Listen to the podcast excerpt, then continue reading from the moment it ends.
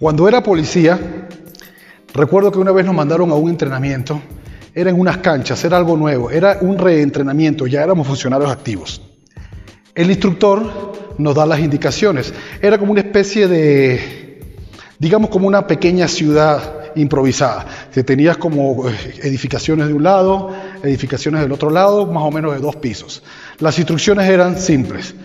Tenía que pasar por esa calle, tenía que tomarla con mi arma y eh, derribar los blancos que estaban ahí, que eran aproximadamente ocho blancos, fueron lo que me dijeron. Yo en ese momento, como funcionario público, portaba un revólver, por lo que tenía solamente seis cartuchos de capacidad. Y además tenía dos cargas adicionales que eran justamente para hacer las recargas y eso que con un revólver sabemos que es más lento. En el momento que va a iniciar el ejercicio, ya yo ya tenía muchas dudas con lo que me estaban pidiendo. Iba a ingresar yo solo, el instructor estaba a mis espaldas. En ese momento suena la alarma, la alarma que es el activador para uno iniciar el ejercicio, y yo me pego de la pared antes de entrar a esa, calle y pongo rodilla en el piso con mi arma a 45 grados arriba. ¿Qué es lo que sucede? Que fue como una revelación, un cambio que tuve en ese momento, de pensar de lo que podía y no debía hacer, lo que no se debía hacer en un enfrentamiento. Pero fue todo en ese momento que comencé a pensar en el entrenamiento, en lo que me habían enseñado, en lo que era lógico. Yo ya era funcionario de calle, ya había estado en la calle, había visto situaciones de riesgo peligrosas. En ese momento es que digo, algo está mal, y el cronómetro avanzaba y pasaba. El instructor me dice, inicia. Y yo no inicio. Me pregunta, ¿te paralizaste? No, no me paralicé. Y en ese momento tomé una decisión que cambió todo lo que tiene que ver con mi forma de entrenamiento y con toda la información que transmito. Decidí no moverme. El instructor tuvo paciencia, pasó unos minutos, detuvo el cronómetro y dijo que el ejercicio era fallido.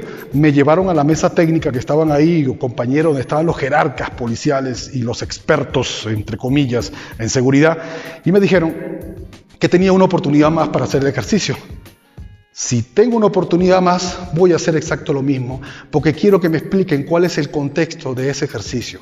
Estoy armado yo solo con, con un revólver, con solamente una capacidad de seis disparos, y me están diciendo que hay ocho sujetos escondidos en esas edificaciones, que en el momento que yo entre y yo efectúe el primer disparo, ¿qué van a hacer? Me van a disparar. Voy a tener, si derribé, el primero, voy a tener siete armas disparándome y apuntándome a mí y disparándome al mismo tiempo. No le voy a ganar. Es un ejercicio de velocidad, me dicen, que es de velocidad y precisión. tiro combate, así le llaman. No es adaptado a la realidad. Porque ¿cuál sería el contexto? Si yo llego como, como un ser humano y llego y, tengo una situación de que hay hombres armados en ese lugar y estoy solo, voy a esperar refuerzos no voy a entrar. Eso sería lo lógico de lo que yo tuviera que hacer.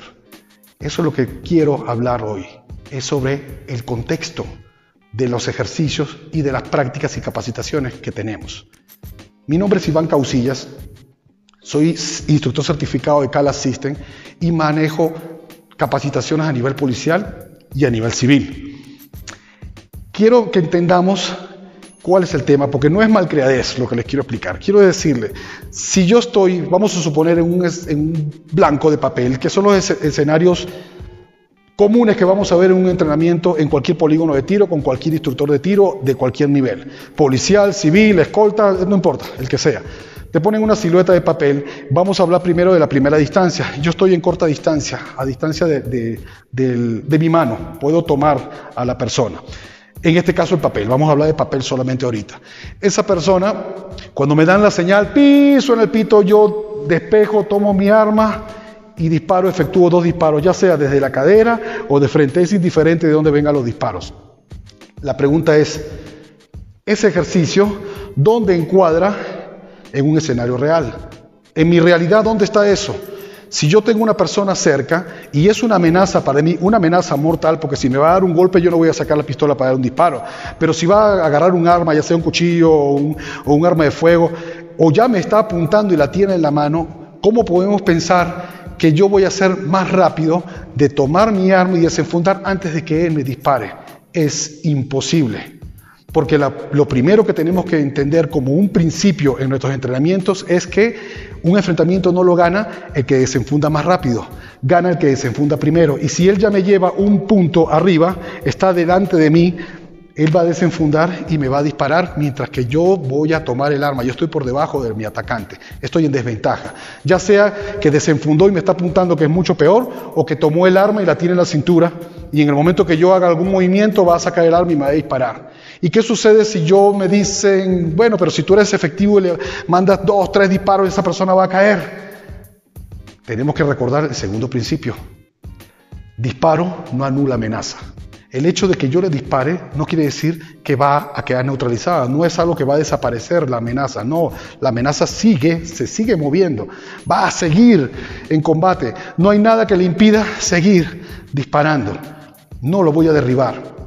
La opción en esos casos, cuando estoy a esa corta distancia, es justamente hacerme del arma, tomar control, es combate cuerpo a cuerpo. Mi primer recurso no puede ser jamás el arma de fuego porque es imposible que pueda defender, defender ese ataque a esa corta distancia. Incluso hay ejercicios que te hacen que tienes que empujar a la persona y desenfundar, mucho peor porque estoy haciendo distancia de mi atacante. Mi primera opción es tomar control y luego sacar mi arma. En ese caso neutralizo la amenaza y luego eh, eh, sacaría mi arma. Esa es la forma como debería funcionar, porque de, de otra forma es irreal. Si entendemos bien ese ejemplo, dígame, dime tú, si es que ese, ese ejemplo del papel y el disparo rápido sería lógico o es más lógico que yo tenga que impedir que esa persona haga armas contra mí y luego desenfundar mi arma. Ese es el contexto cuando hablamos de eso. Hay ejercicios más extremos que se han puesto de moda a raíz del cine y que lo vemos muy comunes, que son, te ponen una silueta del frente, una silueta a mi lado izquierdo, otra silueta a mi lado derecho. Entonces yo tengo que desenfundar y hacer dos disparos a cada una de las siluetas. Desenfundo, pum, pum, pum, disparo, me volteo, pum, pum, pum a la otra silueta y luego a la otra. Y lo hace muy rápido y se ve muy bien, realmente se ve muy bien, se hace muy rápido y es impresionante.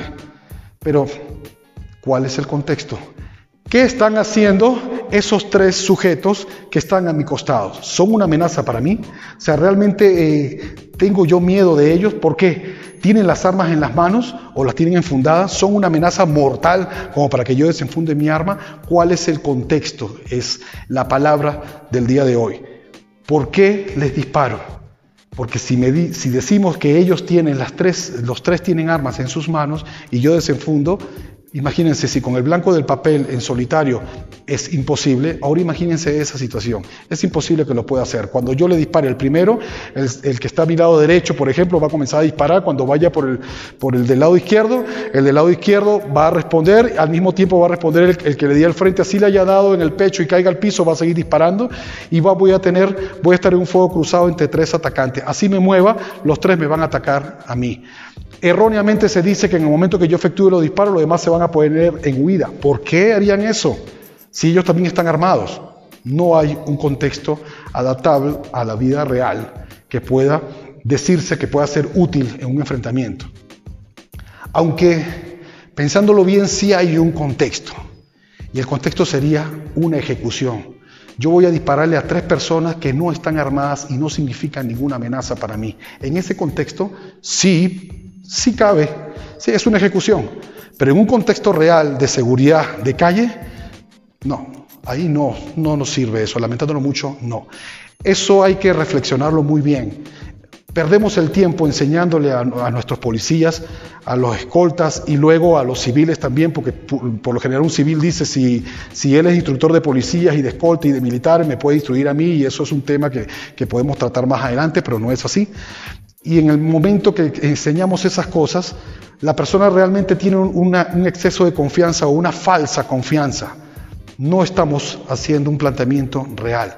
Un enfrentamiento es muy diferente y nuestros entrenamientos tienen que adaptarse a eso. Tenemos que separar lo que es deportivo, acrobático, de la realidad. Lamentándolo mucho, eso está metido todo junto y así está funcionando y no puede seguir funcionando así. Por eso es que estamos dispuestos a ayudar para que cambiar ese tipo de mentalidad, que el entrenamiento sea enfocado a lo que le sirve al funcionario, a lo que le sirve a la escolta, a lo que le sirve a un, a un padre de familia que quiere defender a sus hijos o a su mujer o a su casa o sus bienes. Tenemos que adaptarnos a la realidad. Y esto es solamente un ejemplo. Te dejo una pregunta. Si fueras atacado hoy, ¿podrías sobrevivir?